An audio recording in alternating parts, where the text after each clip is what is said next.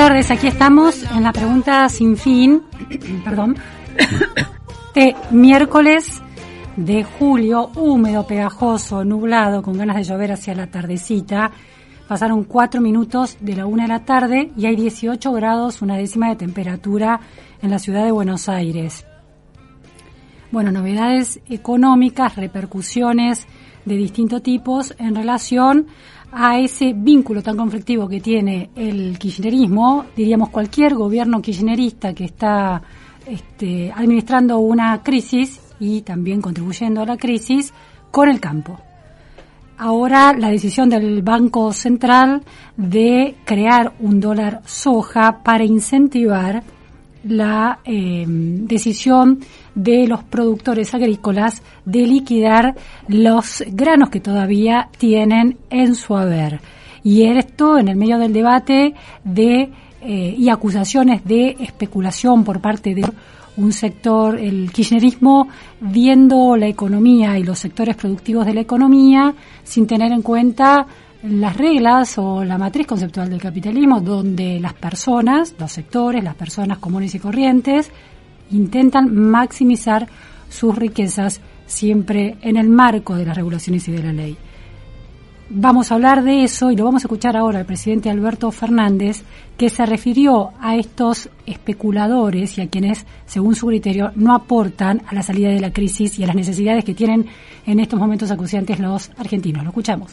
En tiempos muy difíciles, en donde luchamos contra los que siguen creyendo que la distribución no debe hacerse de modo igualitario los que siguen promoviendo el individualismo, los que siguen creyendo en la meritocracia, donde, los que siguen diciendo, esta es mi oportunidad de ganar y yo tengo derecho de ganar lo que me plazca, aunque el resto padezca. Contra todos ellos luchó Eva y todos ellos hasta el día de hoy están presentes. Son los que especulan, son los que especulan con los precios, son los que hacen faltar mercaderías especulando con que los precios suban.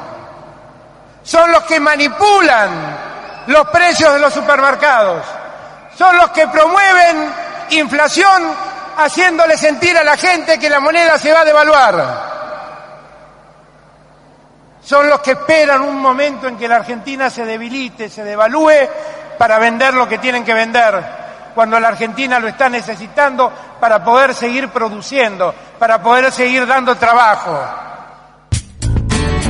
Bueno, ese era el presidente Alberto Fernández poniendo en el banquillo de los acusados, entre ellos, siempre sin dar demasiadas precisiones, pero lo que se deduce es que parte de esos especuladores, por la referencia que hace, eh, corresponde a los productores agropecuarios, al sector del agro en la Argentina. Eso dicho en Chapadmalal a la hora de, reinaugurar uno de los sectores de ese complejo turístico, pero de alguna manera esa acusación donde es colocado el sector del campo en el, en el, en el rincón de los enemigos queda muy relativizado cuando el presidente del Banco Central, PS, decide anunciar este dólar soja, porque de alguna manera el gobierno registra que la brecha no alienta al sector del agro a liquidar, eh, a seguir liquidando sus, eh, su producción. Contradicciones de un gobierno que en un momento dice una cosa, crea enemigos y en otro momento intenta eh, un acercamiento a una racionalidad que tampoco llega a ser absoluta. Vamos a analizar ese tema con un economista especializado precisamente en los agronegocios. Me refiero a Iván Ordóñez. Iván, muchísimas gracias por estar en la pregunta sin fin. Hola. Sí, ¿me escuchás? Diana, ¿me escuchás? Perfecto, ¿vos? Bien, todo bien. Bueno, Iván, implica el dólar soja, aunque hay ya muchas críticas por lo confuso de la medida, por la complejidad que tiene la medida para concretarse, por la serie de requisitos, implica al menos un reconocimiento de que hay una racionalidad a la cual atender, que es que los eh, la, la, la matriz conceptual del capitalismo razonable tiene en cuenta la maximización de las riquezas y una brecha del tipo de cambio como la que existe desalienta entonces a liquidar exportaciones? Eh, totalmente de acuerdo con lo que me acabas de decir. Básicamente lo que esta medida es, o sea, número uno, que el tipo de cambio oficial está muy atrasado. Uh -huh. eh, número dos, que los productores no son, este, no sé, una especie de agente maligno, sino que es alguien que hace negocios. Entonces están viendo si el negocio que le proponen es un buen negocio o no para incentivar la liquidación, básicamente. Eh, si querés vamos a la medida en concreto. Sí, ¿Es un buen negocio? Este, ¿Es un incentivo, efectivamente? Mira, la medida se tiene, el corazón de la medida es básicamente la idea de que pueden eh, en, al 30% de lo que se liquida eh, com, eh, usarlo para comprar dólar en el, en el mercado oficial, más el impuesto país, más eh, la retención de ganancia del 45%, ¿de acuerdo?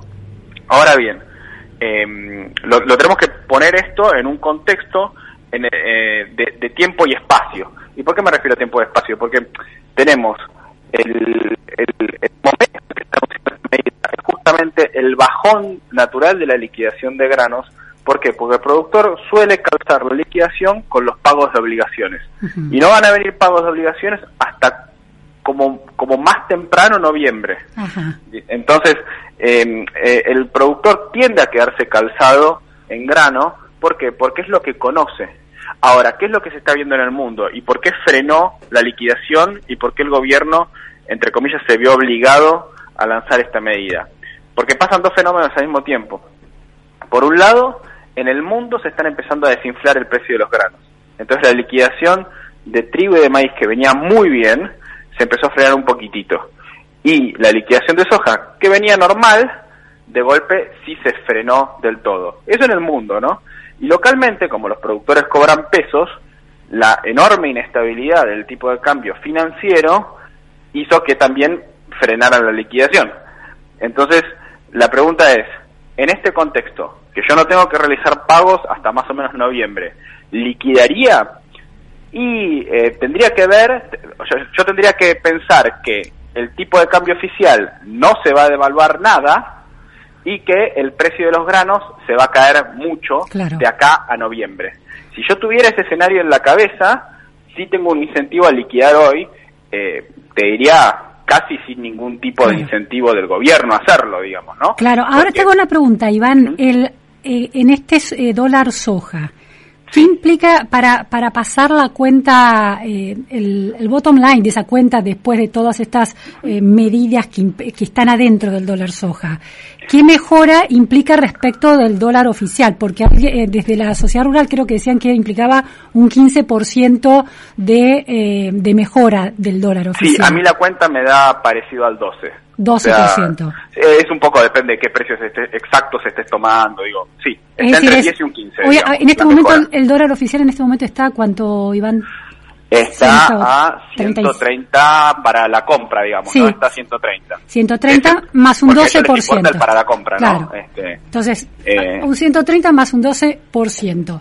Como la medida es, tiene un límite temporal, que es el 31 de agosto, más allá de las otras variables que influyen en la decisión, como vos decís, noviembre como el mes en que hay que hacer pagos o el uh -huh. precio internacional, podría ser que ante esas incertidumbres, por ejemplo la del precio internacional y la incertidumbre interna, que no se sabe si el gobierno va a devaluar o no, sea una buena decisión para el, el productor aprovechar este mes con esa ventaja de 12%, claro, de 15%? O sea, analizado, analizado muy en frío, y, y, teniendo ese escenario en la cabeza, ¿no? El escenario donde hay pocas chances de que se evalúe el tipo de cambio oficial y que hay, hay, y que todas las curvas de precios futuros nos muestran que va a caer el precio de la soja, parecería razonable.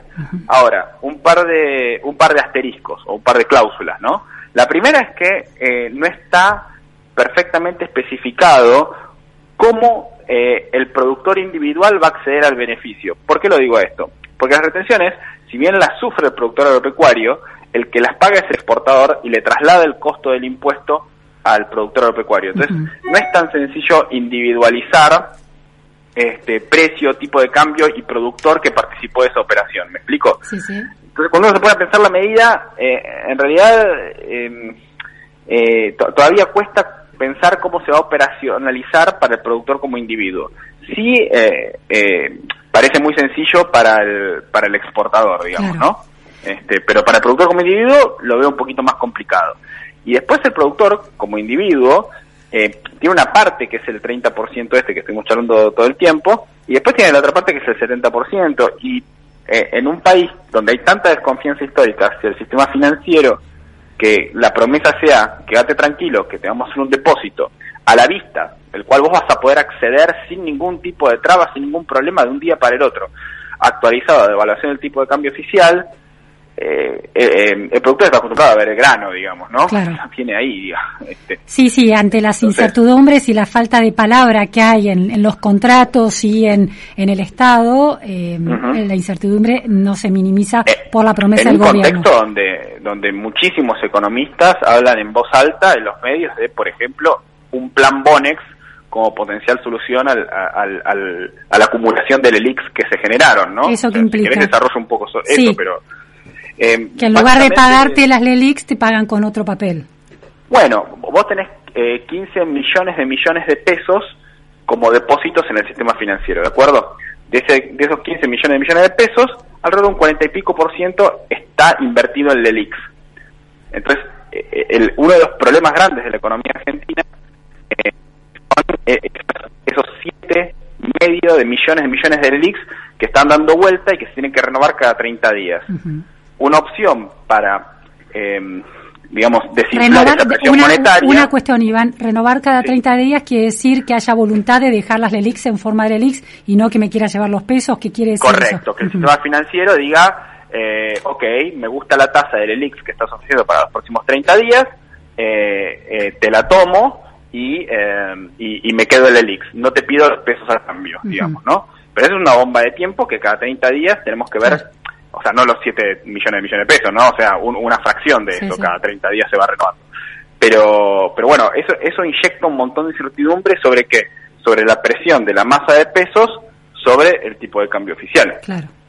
Entonces, eh, muchos economistas lo dicen en, en público, ¿eh? Este, lo que dicen es, bueno, eh, cambiemos esa masa del ELIX que están dando vuelta por un bono de mucho más largo plazo. Eso fue el plan Bonex. Ahora, la plata no es de los bancos, la plata es de los depositantes. ¿Me Claro. explico? O sea, cuando, sí. cuando les cambien las LELIX, no están yendo con- eh, a, a cambiarle plata al banco, están yendo a cambiarle plata al depositante, a esos 15 millones de millones de pesos que están ahí, en Claro. el sistema.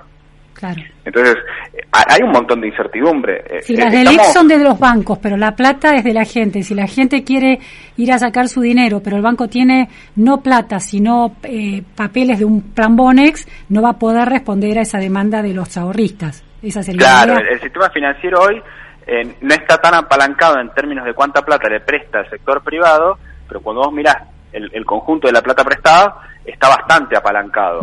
Y, y- y es porque el 45% del di- por ciento de los depósitos están colocados en el ELIX. Claro. Y todavía no sumé lo que es este, la deuda en pesos del Tesoro, que, que es distinta a la deuda en pesos del Banco Central. La deuda en pesos del Tesoro es la deuda en en pesos del Poder Ejecutivo Nacional, este, que, que esa es justo la que hace apenas una semana el Banco Central se comprometió a pagar pase lo que pase.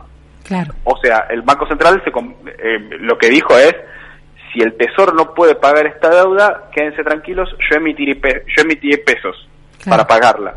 Entonces, todos los actores que tienen patrimonio en juego en Argentina están leyendo estas noticias. ¿Por qué? Porque el valor de su patrimonio depende de qué se va a hacer. ¿Me Claro, entonces en ese contexto, la idea de esta cuenta expuesta para los eh, productores que depositen esos pesos y se vaya actualizando no parece muy sustentable.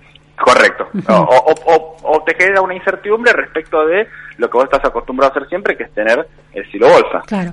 Em, hay una estigmatización de parte de, de, buena parte del kirchnerismo, del oficialismo en el poder, de las organizaciones sociales como la de Juan Grabois, por eso se va a hacer la marcha eh, a la rural el sábado, de que los ojeros, bueno, especulan, eh, no, no liquidan. ¿Cómo es el comportamiento de las liquidaciones, tanto en, en dólares, en cantidad de dólares, como en cantidad de toneladas? Sí.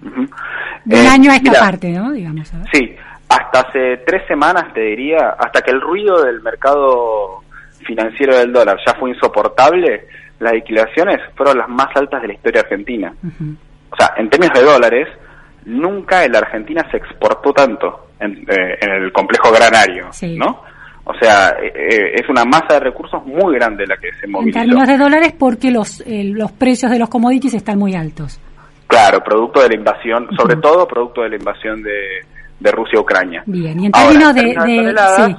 Vos, justamente como tenés superprecios, podés darte el lujo de regular la liquidación de toneladas. ¿Por qué? Porque estás menos granos para pagar tus obligaciones. Claro. Y como los granos, en el fondo, es, tu es tu patrimonio, y tu patrimonio es capital de trabajo. Claro. O sea, vos, vos tenés que mantener tu capital de trabajo, tus inventarios de granos, eh, a un valor para que te permitan sembrar la misma cantidad de hectáreas o un poquito más el año siguiente. Entonces, eso, es lo que hacen los productores, que es un poco lo que, lo que haría tu taller mecánico, Luciana. O sea, no, te quieren vender un repuesto para un auto cuando te lo están arreglando porque no saben a qué precio lo van a reponer. Claro, claro. Entonces, eh, temen descapitalizarse. Eh, un paréntesis cortito, me parece terrible eso de la marcha a la sociedad rural y que la lidere un funcionario, un secretario de Estado, me parece más terrible. Por salvar esa te referís al secretario de... Eh, al secretario que la convoca, porque eh, él es secretario de Estado de todos los argentinos. ¿Cómo va a ir a hacer una marcha? Aparte, perdón, ¿no? O sea, eh, es una feria con familia, digo. No, no, es peligroso. es como si, Es como, no, sé, no, no, es, no, es, tan, no, es, no sé, no, no está el mal personificado de la sociedad rural. todo lo, hay familia comiendo choripanes. Sí, sí, vamos, todos a la, a la, rural, es un paseo. Iván, pongámosle número a esto, en términos de porcentajes en dólares. Eh, Respecto de, pues vos decís, es, la, es récord histórico. ¿Cuál fue el momento de menor, eh, por lo menos desde el regreso, pongamos desde 2003, desde el kirchnerismo en el poder hasta ahora, el momento de mm, el peor momento para las exportaciones del agro? Yo creo que el, peor de todos, casi sin dudarlo, es la época de la sequía de Macri, este, porque obviamente se produjo menos y teníamos los peores precios de la historia. Claro. Eh, de la historia reciente, eh, perdón, desde, desde el 2000 a esta parte, digamos. Entonces, casi sin duda fue el peor momento. Y los que tienen que ver las, la, el, peor momento en términos de las políticas más restrictivas, más exigentes en lo impositivo, con mayores retenciones, ¿es ahora que se está dando? Sí, casi con seguridad también. O sea, no, no, no debe haber peor. Porque hoy eh, el problema más acuciante, no solamente para el agro, sino para toda la economía, es el desdoblamiento del tipo de cambio es un desincentivo a hacer negocios enorme. Porque el principal insumo de la producción, y quiero insistir mucho en este punto, es el capital de trabajo. Entonces, em, cuando, cuando se habla del canal de transmisión de la inflación por la devaluación del dólar, se tiende a hacer mucho hincapié en el insumo importado, ¿no? ¿Qué componente de lo que estoy comprando eh, está priceado en dólares y por lo tanto si se devalúa el tipo de cambio me impacta en el precio de lo que yo estoy comprando? Y la realidad es que eh, eh, vos vas a la verdulería, Luciana, y, el tomate subió de precio y no tiene ningún componente importado. Este, entonces, ¿por qué? ¿Qué es lo que está pasando? Y el verdulero está protegiendo su capital de trabajo en la mercadería, que él circula y él rota a una, a una velocidad, él o ella circula y rota a una velocidad, y lo que quiere es no descapitalizarse. Entonces, el insumo principal de la producción es el capital de trabajo. Es una economía que además no tiene sistema financiero. La gente no usa el sistema financiero. Claro. Eh, esto es muy importante. O sea, los comerciantes, que tendrían que ser como los principales usuarios del sistema financiero, están casi todos desbancarizados.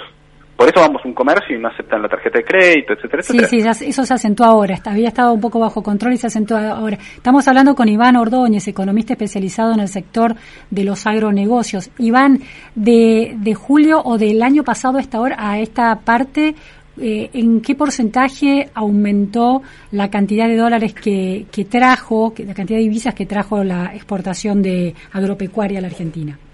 Te lo pongo, mirámoslo en cosechas, digamos.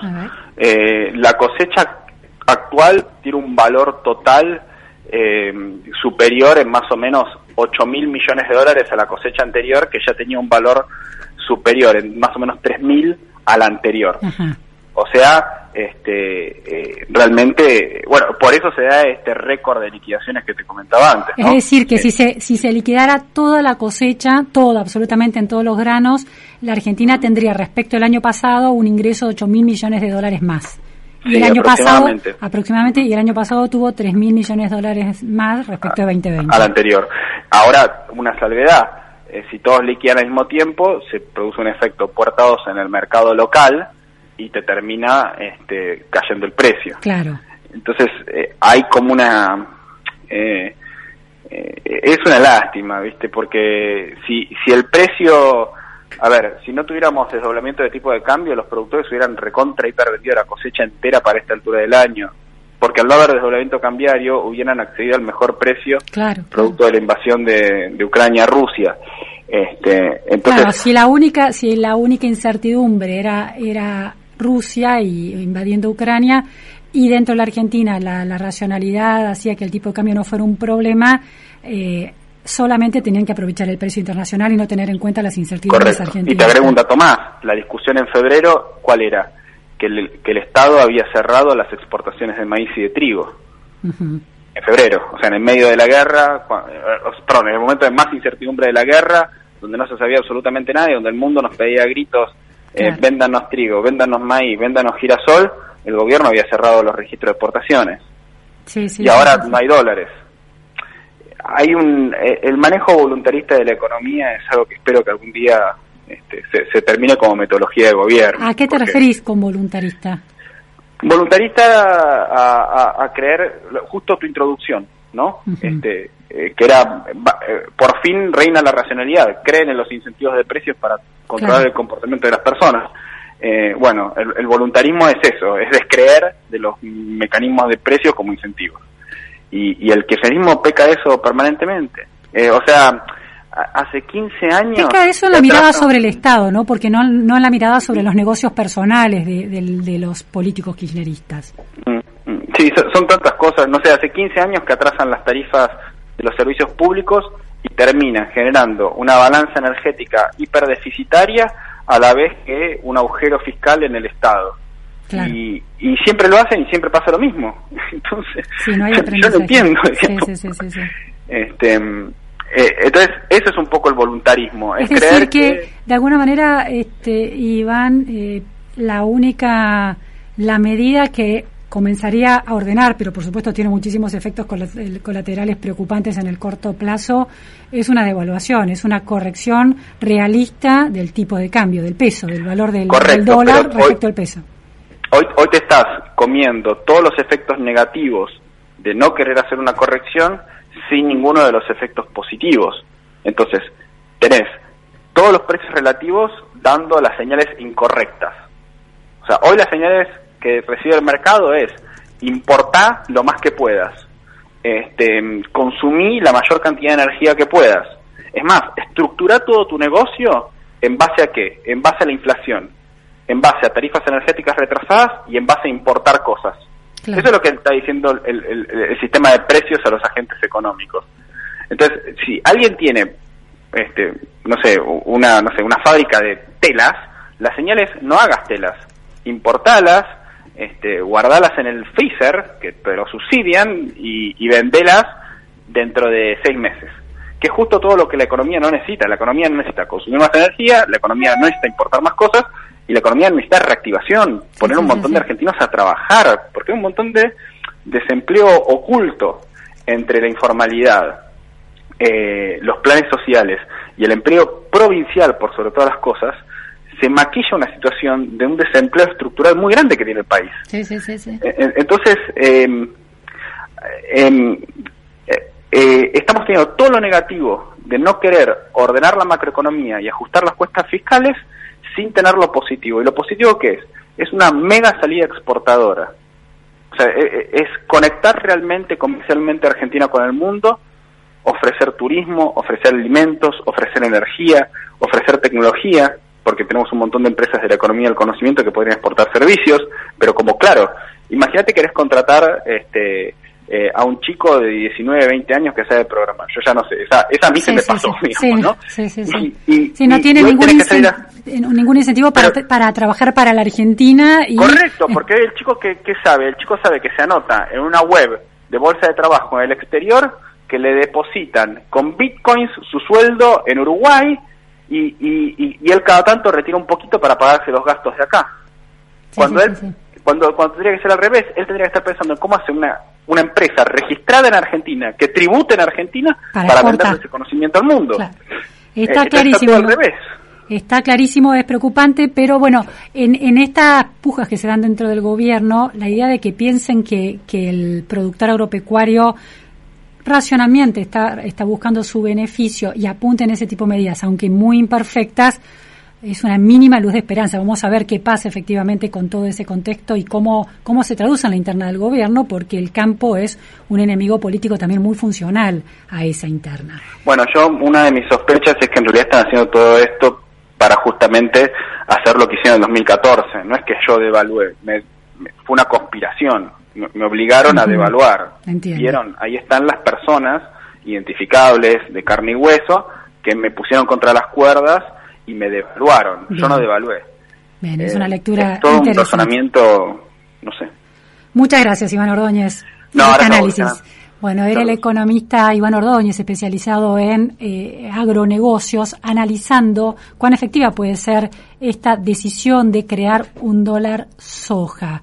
Muchas variables se tienen que alinear para que los productores encuentren en esa medida un incentivo real. Puede suceder, pero son muchas variables.